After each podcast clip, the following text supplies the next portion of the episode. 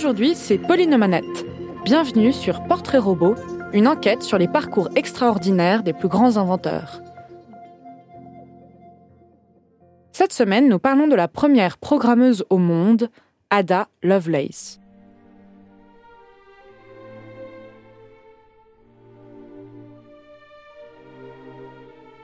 Au début du 19e siècle, alors qu'elle n'a que 28 ans, Ada imagine le premier programme informatique pour une machine analytique, ancêtre mécanique de nos ordinateurs. Loin de tous les clichés que l'on se faisait d'une femme à cette époque, la jeune Lovelace se démarqua non seulement par son génie mathématique, mais également par sa très grande indépendance d'esprit.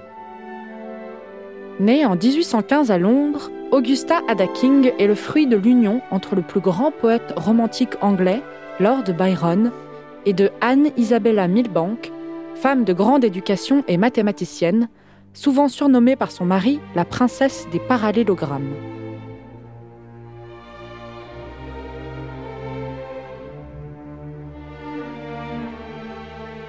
Glorieuse sur le papier, cette union se révéla pourtant très rapidement un désastre. Lord Byron se montre inconstant, soupçonné d'avoir des relations incestueuses avec sa sœur et ne cachant qu'à demi ses attirances homosexuelles. Le mariage à peine consommé, Annabella finit par demander une séparation à l'amiable. Elle vient à peine d'accoucher de leur premier et unique enfant. De cette union détonnante naît donc la jeune Augusta Ada, qui héritera des talents en mathématiques de sa mère et de l'amour pour les arts et la vie rocambolesque de son père.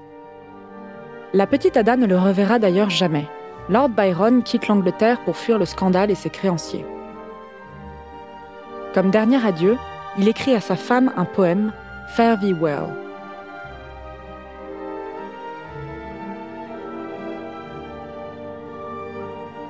And when thou wouldst solace gather, when our child's first accents flow, wilt thou teach her to say father, though his care she must forego?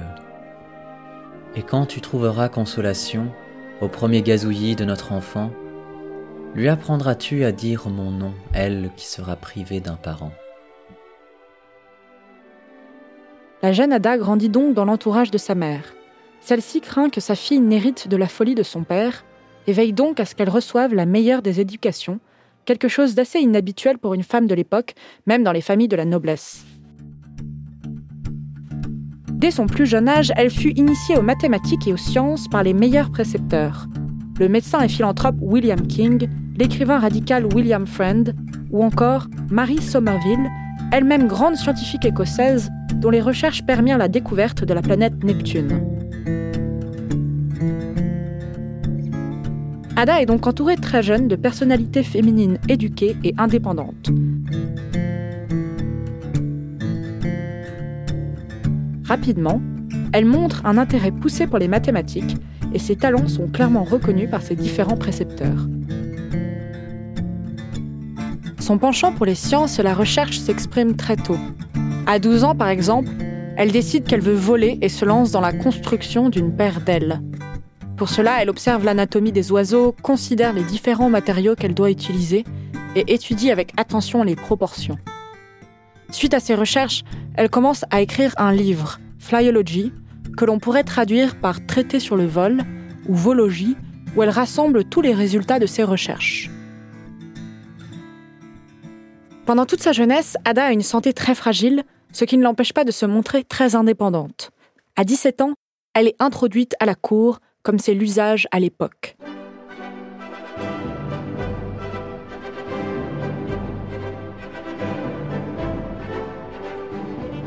Elle s'y montre très à l'aise et devient très appréciée et remarquée pour son esprit. Elle y rencontre les grands scientifiques du temps, des inventeurs, des chimistes, des physiciens, mais aussi des écrivains comme Charles Dickens. Mais c'est surtout le mathématicien et inventeur Charles Babbage qui retient son attention. Celui-ci travaille depuis quelques années déjà sur des projets de machines de calcul. Fascinée, la jeune Ada commence alors une longue correspondance avec l'inventeur. Mais les obligations de la vie la rattrapent et la jeune Ada doit se marier. À 20 ans, elle épouse William King, comte de Lovelace, lui-même scientifique. Ada Byron devient la comtesse de Lovelace et donne naissance à trois enfants. La maternité l'affaiblit et l'empêche de se concentrer sur ses études. À 24 ans, cependant, Ada exprime le désir de reprendre l'apprentissage des mathématiques et prend comme tuteur le grand mathématicien Auguste de Morgan sous les conseils de Babbage. Aucun doute à présent, Ada a de vraies qualités en sciences. Oui, dis-moi, connais-tu l'animal qui le calcul intégral? Est-ce Leibniz ou bien Newton ou bien est-ce que c'est moi qui déconne? Voudrais-tu, mon amour, intégrer des équations nuit et jour? À cette même époque, Charles Babbage vient de commencer un nouveau projet qui prend toute son énergie. La machine analytique, une machine destinée à calculer des tables mathématiques. Ce n'est pas la première fois que l'inventeur se penche sur un projet de machine à calcul, mais il y ajoute cette fois-ci une composante unique.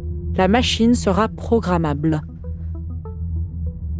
En effet, il a l'idée d'y ajouter des cartes du métier jacquard.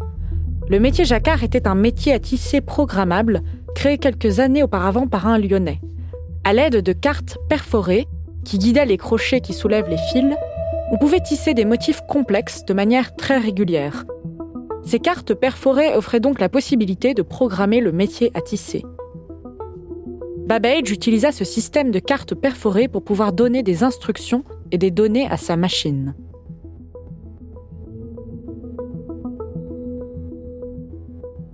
C'est à cette étape très précise qu'Ada Lovelace se mêle à l'affaire. Nous sommes en 1842 en Suisse et un mathématicien publie une étude de la machine analytique de Babbage, on propose alors à Ada, qui parle bien le français, de traduire ce texte pour une revue scientifique anglaise.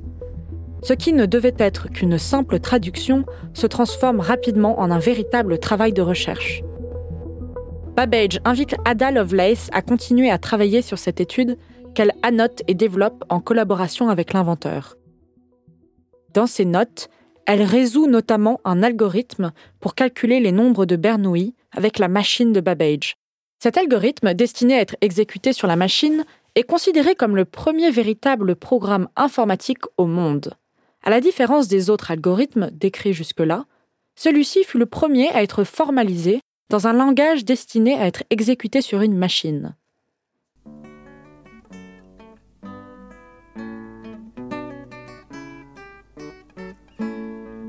Dans les notes qui nous restent d'elle, Ada montre une profonde compréhension des possibilités qu'offrent de tels algorithmes et se montre incroyablement visionnaire.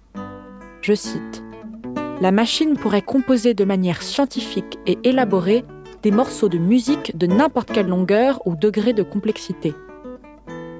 Cent ans avant les débuts de l'ordinateur tel que nous le connaissons, Ada Lovelace entrevoit les incroyables potentialités de l'informatique moderne. Ces notes sont peut-être la meilleure réponse contre ceux qui, au cours de l'histoire, ont remis en cause l'héritage de Lovelace, l'accusant par exemple de n'avoir que retranscrit les idées de Charles Babbage.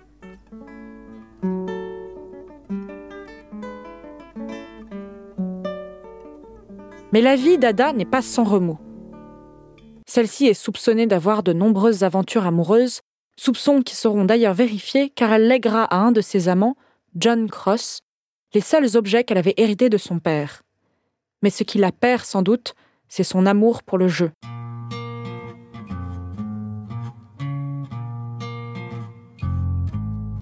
Alors qu'Adam met toute son énergie dans l'étude de la machine de Babbage, les subventions du gouvernement britannique qui permettaient de financer le projet sont coupées.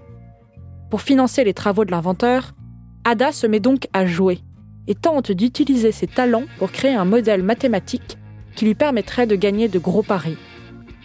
En vain, Ada Lovelace perd des milliers de livres et accumule les dettes.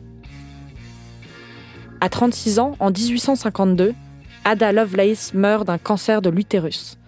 Pendant ses sept mois de maladie, sa mère la prive du contact de toutes ses relations.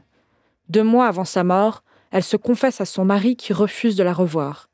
Elle est enterrée à côté de son père à Hucknall, une ville des Midlands de l'Est. Ada Lovelace est morte avant d'avoir eu la chance de voir la machine analytique construite. Elle le sera que bien des années plus tard par le fils de Babbage.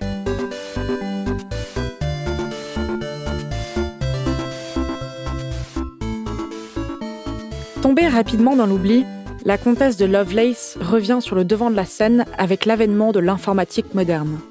En 1980, le langage de programmation conçu pour le département de la défense des États-Unis est appelé le langage ADA en son honneur.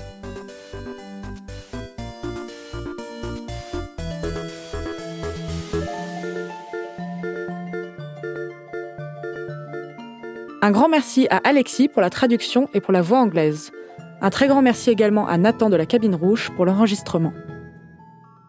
Si vous avez aimé cet épisode, n'hésitez pas à nous le faire savoir sur les réseaux sociaux et en nous donnant des étoiles sur Apple Podcast. Découvrez tous nos sujets sur notre chaîne de podcast ou notre site internet iamtechnocurious.com. À ce sujet, cet été, j'ai découvert que beaucoup de gens ne savaient pas comment écouter facilement un podcast sur leur téléphone.